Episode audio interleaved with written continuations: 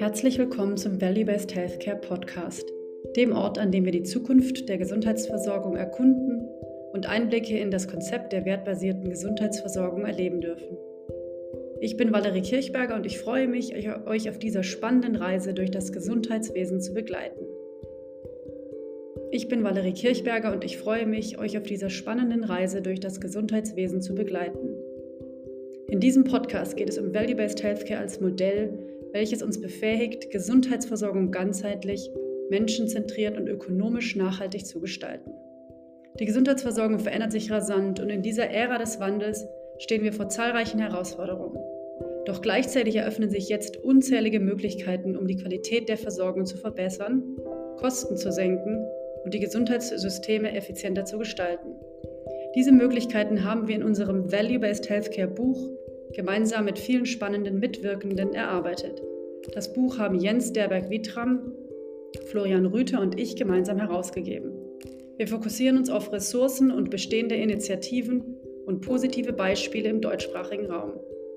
Ich spreche insbesondere mit Menschen, die für unser Value-Based Healthcare Buch als FachexpertInnen Kapitel beigesteuert haben. Ich möchte erfahren, was sie der Leserschaft nahebringen wollen. Außerdem möchte ich diese Autorinnen und Autoren euch, dem Publikum, als Personen näher vorstellen. Ich fasse den Begriff und die Suche nach Wertschöpfung auch weiter und interviewe auch Persönlichkeiten außerhalb dieser Gruppe.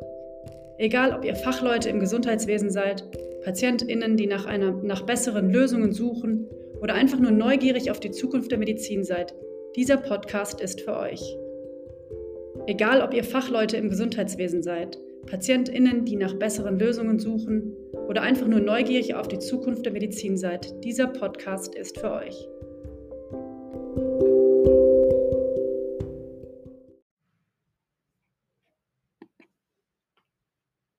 Willkommen zur Folge 4 des Value Based Healthcare Podcasts. Ich freue mich sehr, dass ihr heute wieder zuhört. Ich habe wieder einen sehr interessanten Gast, Professor Reinhard Busse. Er ist Professor für Management im Gesundheitswesen an der Fakultät für Wirtschaft und Management der Technischen Universität Berlin. Er ist außerdem Co-Direktor des European Observatory on Health Systems and Policies und Fakultätsmitglied der Charité Universitätsmedizin Berlin. Seine Forschungsschwerpunkte sind Gesundheitssystemforschung, insbesondere im europäischen Vergleich zu dem Health System Performance Assessments, Versorgungsforschung, Gesundheitsökonomie sowie Health Technology Assessments. Er ist außerdem Mitglied in der Regierungskommission für eine moderne und bedarfsgerechte Krankenhausversorgung. Er hat an mehreren Kapiteln im Buch mitgewirkt zur Krankenhauslandschaft, zur Reform der Krankenhausvergütung und speziell zur qualitätsorientierten Vergütung. Wir haben uns toll unterhalten und viele Themen angerissen, darunter seinen Werdegang, seine wissenschaftlichen Schwerpunkte und warum er sich überhaupt für Value-Based Healthcare interessiert. Viel Spaß beim Zuhören.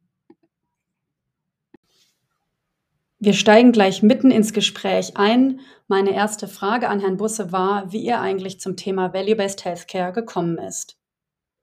Naja, ich habe es ursprünglich gar nicht Value-Based Healthcare genannt, sondern ich habe eine lange Geschichte, was mich schon lange umtreibt, eigentlich seit ich Public Health studiert habe.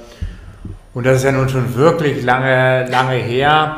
Und damals haben mir die Dozenten gesagt, Reinhard, dass die, das Gesundheitssystem hat eigentlich wenig Einfluss auf die Bevölkerungsgesundheit. Das sind die anderen Dinge, Bildung, sozioökonomischer Status, Verhalten und so weiter. Da habe ich gedacht, das ist ja komisch.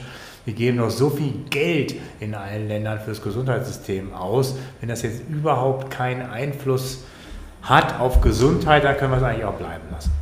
Hm. Und deswegen hat mich schon lange schon länger, als ich hier die Professur habe, und das ist ja inzwischen auch über 20 Jahre, ja die Frage immer um, umgetrieben, wie können wir das eigentlich messen, den Beitrag des Gesundheitssystems zur Bevölkerung der, der, der Gesundheit. Und ich bin ja dann auf so äh, Health System Performance Assessment, also Leistungsbewertung des deutschen Gesundheitssystems gekommen, was uns ja hier auch schon forschungsmäßig lange antreibt. Wir haben ja als das BMBF angefangen hat, diese gesundheitsökonomischen Zentren zu fördern, haben wir gesagt, okay, wir stellen das Berliner Zentrum unter den Schwerpunkt Health System Performance Assessment. Wie kann man das operationalisieren? Natürlich verschiedene Dimensionen, nicht nur der Beitrag zur Bevölkerungsgesundheit, sondern, sondern auch das, was dann dahin führt, also wie ist der Zugang zum Gesundheitssystem, wie ist, wie ist die Qualität Und also das, das, das, das treibt mich jetzt schon seit, seit langer, langer Zeit um. Als dann Porter kam, später muss man ja Michael Porter kam mit seinem Value-Based Healthcare Ansatz später und ich glaube auch sozusagen mehr auf der Mikroebene. Mhm be be bezogen. Also er hat sozusagen bei den einzelnen Leistungserbringern an, angefangen, während ich eigentlich klassischerweise von der, von der Systemebene herkomme. Also was bringt das Gesundheitssystem für, für die Gesundheit der Bevölkerung und wie kommen die einzelnen Bausteine zusammen? Also welchen Beitrag hat der Zugang, welchen Beitrag hat die Qualität, aber dann immer bezogen, wahrscheinlich weil ich auch Public Health studiert habe, auf die Gesundheit der, der Bevölkerung. Und meine Mitarbeiter haben dann dieses Seminar mir nahegelegt, dass wir das machen. Und es passt halt gut in das, was wir halt sonst so, sonst, sonst so machen. Insofern sind wir ja viel auf der Systemebene unter, unterwegs. Wir machen aber ja, weil wir in Innovationsfondsprojekten sind, ja auch viele Dinge so auf der Mesoebene, würde ich sagen. Also Versorgungsforschung. Und das ist nur konsequent dass wir eben den Beitrag des Gesundheitssystems jetzt ein bisschen weiter runterbrechen und uns das Value-Based Healthcare eben von einzelnen Institutionen, Programmen und so weiter her angucken. Mhm.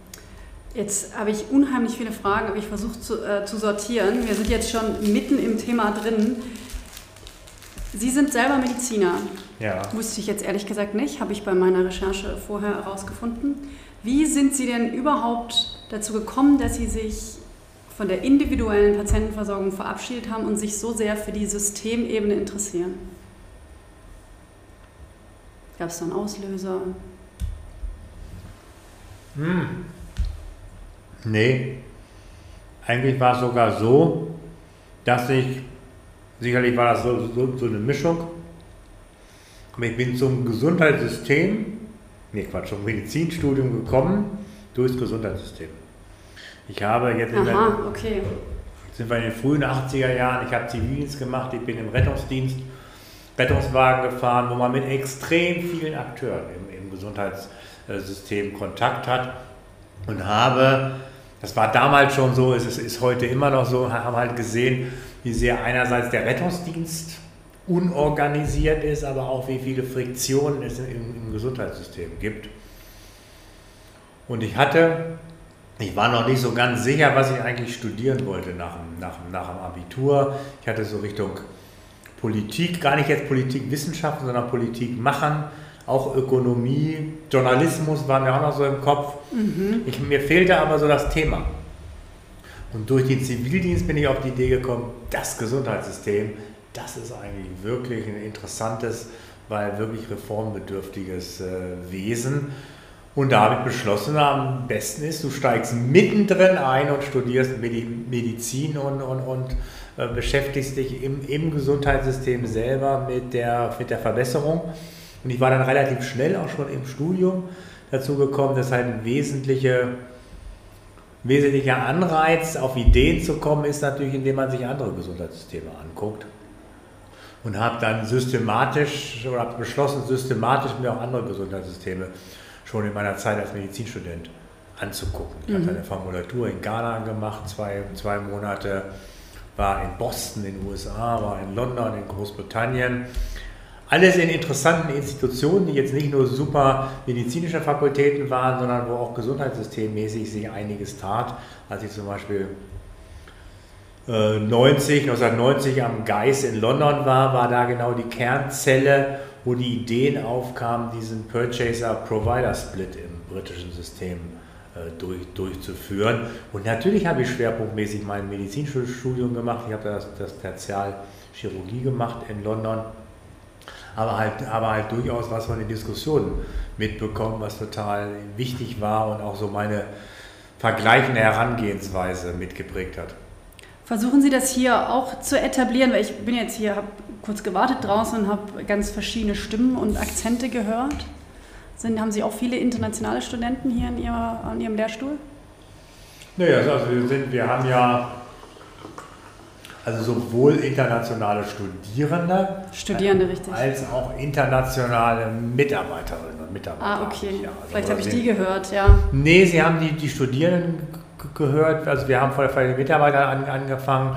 Wir sind ja Teil des, des, European Observatory on Health Systems and Policies, beschäftigen uns da mit eigentlich allen europäischen Gesundheitssystemen.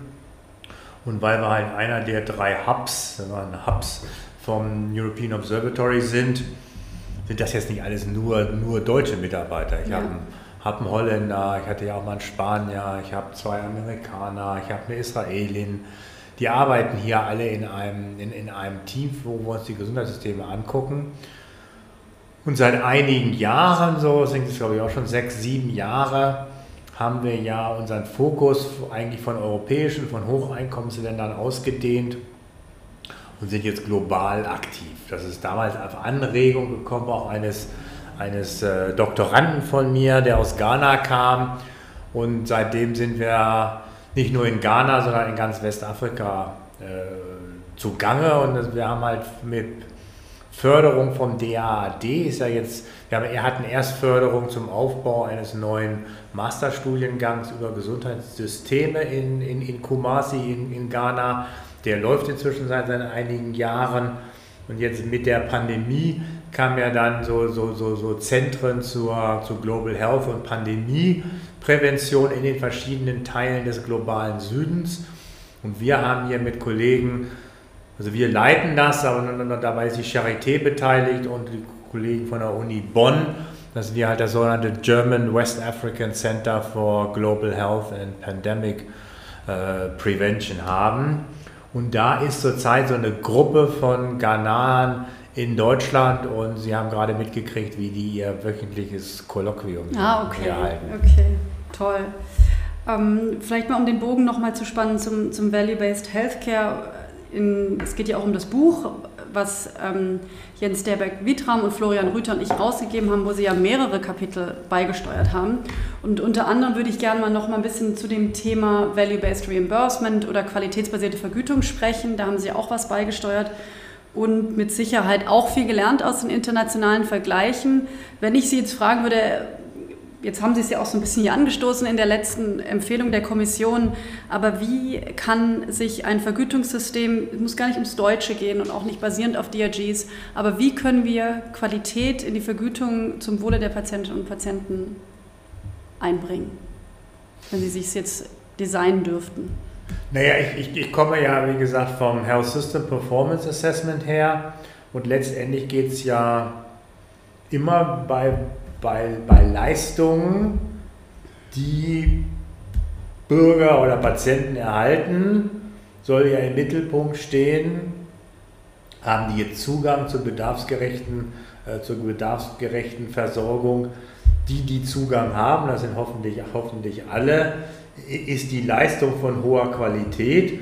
Und für mich ist das Qualitätsmerkmal eben immer, ist das ein Beitrag zu mehr Bevölkerungsgesundheit.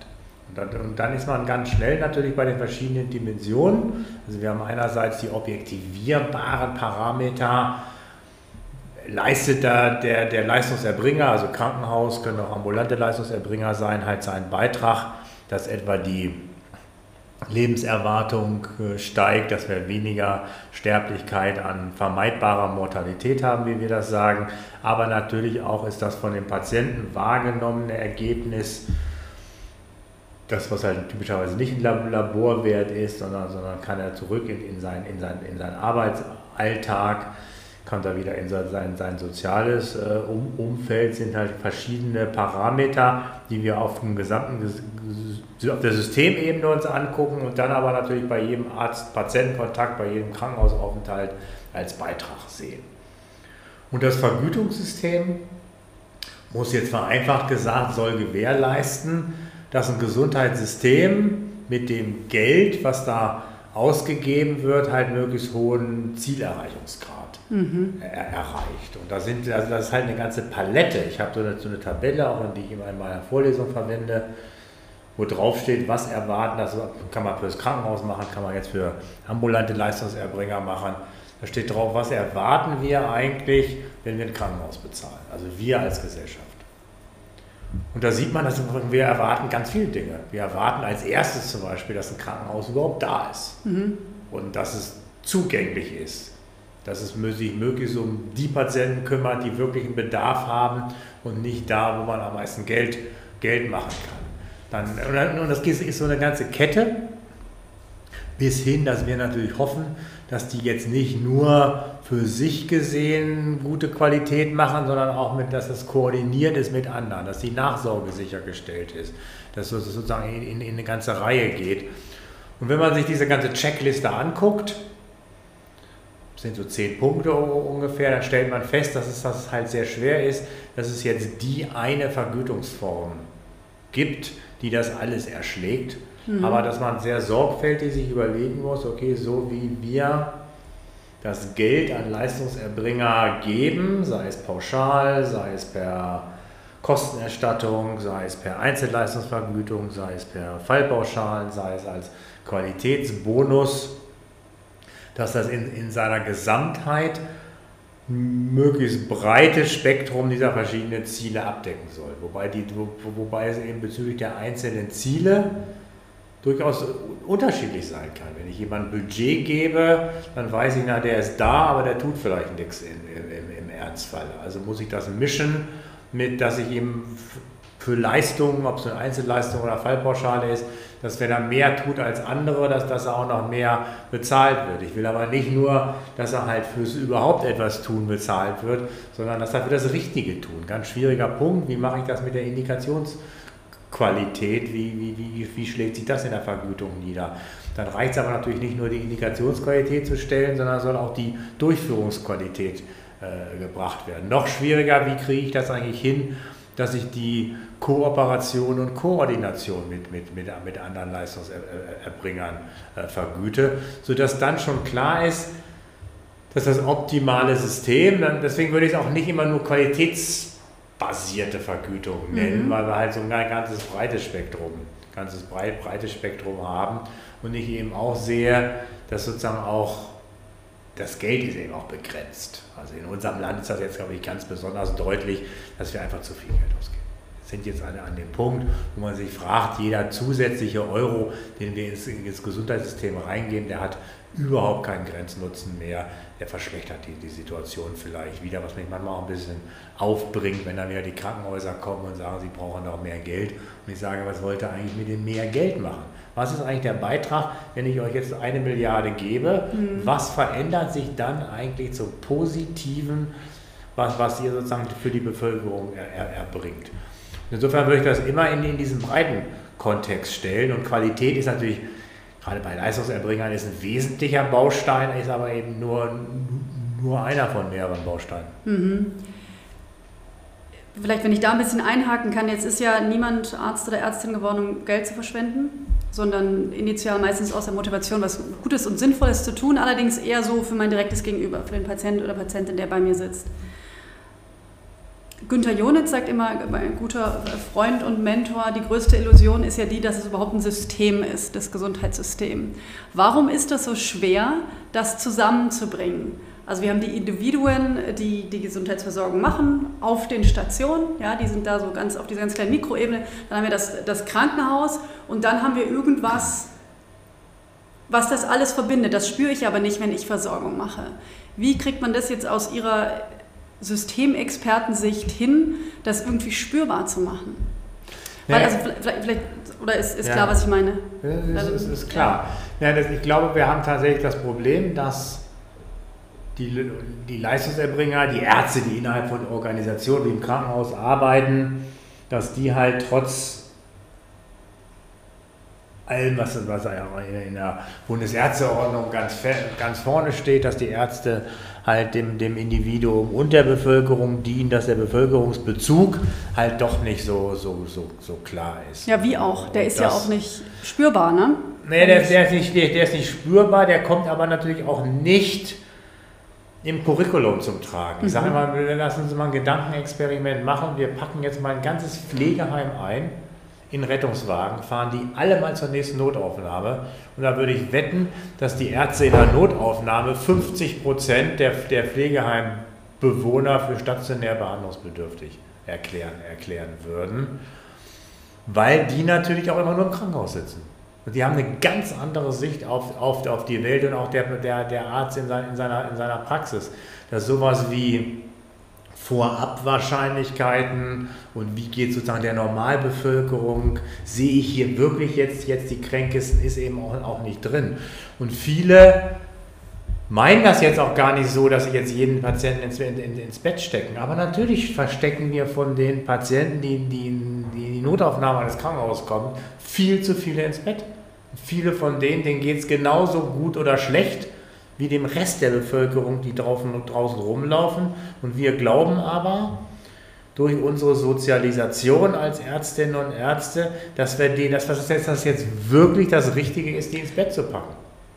Ja, ja, das ist ein interessanter Punkt. Natürlich ist es dann eben so, ich habe ja nicht den Zugriff auf alle da draußen in den Pflegeheimen, aber jetzt habe ich vielleicht den einen und dann ist der vielleicht nicht ganz optimal eingestellt oder ein bisschen unterernährt oder na, irgendwas fällt mir da auf und ja, das, das kann ich auf der individuellen Ebene, kann man das immer wieder verstehen, warum die Entscheidungen getroffen werden. Ich stimme Ihnen aber absolut zu, ich habe das im Medizinstudium nicht gelernt. Ich habe es auch in meiner Facharztausbildung nicht gelernt. Es ging nur, eigentlich wirklich nur um den Mikrokosmos Station, also von mir aus Rettungsstelle und Station, irgendwie da den, den Fluss zu gewährleisten, die, sag ich mal, Patienten wieder aus den Betten rauszubekommen, damit wieder jemand anders reinkommen kann. Es ging nie darum, und deswegen gefällt mir ja Value Best Healthcare so gut, mir zu überlegen, also ich bin ja Pädiaterin, was passiert eigentlich mit dem Kind, wenn ich das jetzt entlasse? Kann das besser am Schulsport teilnehmen? Ist das irgendwie glücklicher? Ja, kann das besser sozial partizipieren? Das spielt keine Rolle. Und deswegen ist es so in den Krankenhäusern in meiner Erfahrung. Ja, weil es einfach, es wird nicht gelehrt und es spielt aber auch keine Rolle und ich werde auch nicht incentiviert, auch nicht finanziell, dass ich mein Personal so aufstelle, dass sie darüber nachdenken. Und, ja, und wir bezahlen die Krankenhäuser noch dafür, dass die Betten gefüllt sind. Ja, genau. Und dann also, macht man das eben auch. Dann macht man das auch. Und, ja. und, und wie gesagt, weil ja ganz, bei ganz vielen stimmt irgendetwas nicht, worum ich mich als, als, als Ärztin, als Arzt mal kümmern könnte. Aber wir müssen tatsächlich viel mehr, und das ist ja sozusagen bei Value-Based Healthcare, oder wenn ich sage, Leistungsbewertung des Gesundheitssystems, dann muss man sich sagen, ah, was wäre denn eigentlich die Leistung? Was, was ist tatsächlich, wenn ich jetzt diese, dieses Kind, diesen Erwachsenen, der jetzt in der Notaufnahme vor mir sitzt, wenn ich den jetzt für ein paar Tage ins Bett lege, was für einen Vorteil hat der davon? Mittel- und langfristig vor allem auch. Ja. ja. Ja, das, äh, das ist natürlich immer die Kernfrage. Ich habe mir ja versprochen, in der Zeit zu bleiben. Ich habe noch äh, eine sachliche Frage und dann vielleicht noch ein bisschen was, was anderes zum Abschluss. Sie sind ja Mitglied in der hochdekorierten sogenannten Lauterbach-Kommission. Ich glaube, sie heißt in echt anders, aber alle wissen, was ich meine. Also die Expertenkommission zur bedarfsgerechten Versorgung im Krankenhaus. Da gibt es eine siebente Empfehlung, die ich mit großer Freude gelesen habe. Jetzt würde mich natürlich, ich würde sagen, die Zuhörerinnen und Zuhörer müssen das selber durchlesen. Was mich interessieren würde, innerhalb Ihrer ExpertInnengruppe, ist da Value-Based Healthcare und diese PROMs, also diese Patient-Reported Outcome Measures, ist das schon Mainstream angekommen oder mussten Sie und ich nehme an, Frau Heske-Seeberg da Überzeugungsarbeit leisten? Nö, also das war ziemlich unumstritten. Also man muss einfach jetzt sehen, wie, wie, wie, wir arbeiten. Es gibt immer eine, eine Kerngruppe, wir nennen die eine AG, also irgendeine Arbeitsgruppe bereitet was vor. Aber es wird dann auch wirklich alles nochmal Wort für Wort in der Gesamtgruppe durchgegangen. Und es war schon dafür sehr viel Verständnis, sehr viel Gemeinsamkeit, dass das eben eigentlich ja für zwei wichtige, für zwei wichtige Veränderungen, dass wir statt, statt sozusagen des Fragebogen Ausfüllens durch die Gesundheitsprofessionellen, dass wir einerseits viel mehr von den Routinedaten profitieren sollen und dass wir andererseits natürlich, wenn schon jemand was, was zusätzlich ausfüllt, ja. dass es dann am ehesten die, die Patienten ja. äh, sind und nicht jetzt um, um den Professionellen das, das, das Ausfüllen der Bögen zu ersparen, sondern eben um genau die Dimension messen zu können, die wir aus den Routinedaten eben nicht messen können oder nur eingeschränkt messen können, sagen wir mal. Also genau die Dinge zu erfassen, äh, wo die, die unser Ergebnisspektrum dann, dann, dann erweitern würden. Und dafür gab es sehr viel äh, äh Einigkeit in der Kommission. Ja, großartig. Ich habe so ein bisschen natürlich gehört, auch vorher, dass was kommt, aber ich muss sagen, in der Klarheit hätte ich es nicht erwartet und ich hoffe natürlich, dass Frau Heiß-Gesebeck sich auch bereit erklärt, mit mir da nochmal in einer Folge drüber zu sprechen. Also ganz toll. Ich, natürlich muss man jetzt sehen, was dann rauskommt, am Ende wirklich greifbar. Aber die Empfehlung finde ich ganz großartig. Also ich habe schon eine Anfrage vom IQ-Tick, ja. die ja gar nicht erst mittelfristig, sondern wenn das Qualitätstransparenzgesetz kommt, ja auch sogar eher kurzfristig ja noch eine deutlich sichtbare Rolle bei der Erhebung und Sichtbarmachung von Qualität äh, bekommen werden, wie man das sich, sich halt so, so vorstellen kann. Und da, die erhoffen sich auch, dass es halt tatsächlich mal richtig vorwärts geht. Wir, wir, wir hängen ja eigentlich seit, ach, seit den ersten Fallpauschalen noch, also den, den Vorgängern, Fallpauschalen, Sonderentgelt in den 90er Jahren, da ist ja das jetzige System entstanden. Und da sieht man schon, dass die Grundlagen ja länger als 25 Jahre alt sind und wir seitdem uns eigentlich so, so durchhangeln mhm. mit der Qualitätssicherung und dass wir da wirklich jetzt mal einen Quantensprung vorwärts machen müssen. Ja, ich komme zu meiner letzten Frage und es geht um Bücher und nicht Sachbücher. Also Sie publizieren ja unglaublich viel und lesen mit Sicherheit auch ganz arg viel Fachliteratur. Jetzt dachte ich als Abschluss, um noch ein bisschen was ähm, von Ihnen zu erfahren, haben Sie eine Romanempfehlung, ähm, die Sie den Hörerinnen und Hörern mitgeben wollen? Muss überhaupt nichts mit Medizin zu tun haben. Ich gebe Ihnen auch einen Moment zum Nachdenken. Kann was sein, was Sie in den letzten Sommerferien gelesen haben oder was neben Ihrem Bett liegt, was Sie unbedingt eigentlich lesen wollen? Also ich habe jetzt mit sehr viel Gewinn gelesen. Das ist, äh, also ich habe von einem Autor, das sind sogar drei Bücher, aber zwei, zwei sind so zusammenhängend ja. und passt jetzt auch genau gut, gut in die Zeit. Das äh, erste nennt sich Piccola Sicilia und das zweite nennt sich Jaffa Road. Mhm. Und es geht um die wirklich, glaube mir auch so nicht klare Geschichte der Durchmischung von einerseits ist er ein deutscher Soldat, der sozusagen hängen bleibt oder übrig, übrig bleibt äh, in, in, im Zweiten Weltkrieg in Tunesien und dann zu einer, zu einer jüdischen Familie kommt. Diese jüdische Familie sind aber eigentlich Einwanderer, oder die waren früher mal Italiener, haben mhm. auch noch eine italienische Staatsbürgerschaft. Und man sieht eigentlich, und also er, heiratet da noch eine adoptierte Tochter und die wandern dann aus in das gerade gegründet oder das ist gerade in Gründung befindlich nach, nach Israel. Man lernt da sehr, sehr viel über den ersten israelisch-palästinensischen Konflikt, als das Land überhaupt aufgeteilt wurde. Und ich weiß das irgendwie aus Geschichtsbüchern, aber ich glaube, uns ist nicht klar, wie eigentlich durchmischt ja eigentlich die, die Welt war und wie sehr die heutigen Grenzen und das Versuchen, dass, dass irgendwie Völker in einem Land wohnen, wie sehr das natürlich irgendwie auch, auch eine spinnerte Idee ist, die halt viele unserer Konflikte äh, erklärt. Sehr gut geschrieben. Ähm, kommt jetzt gleich auf, auf, auf den Autoren. ja, kann ich auch sonst gucke genau. ich nach und dann schreibe ich das unten rein. Vielen Dank, toller Abschluss und ähm, ja, auch mit Sicherheit das, das Beste, was wir tun können, ist uns informieren über den Kontext bei den, bei den aktuellen Themen. Gut, lieber Herr Busse, vielen Dank. Ganz tolles Gespräch.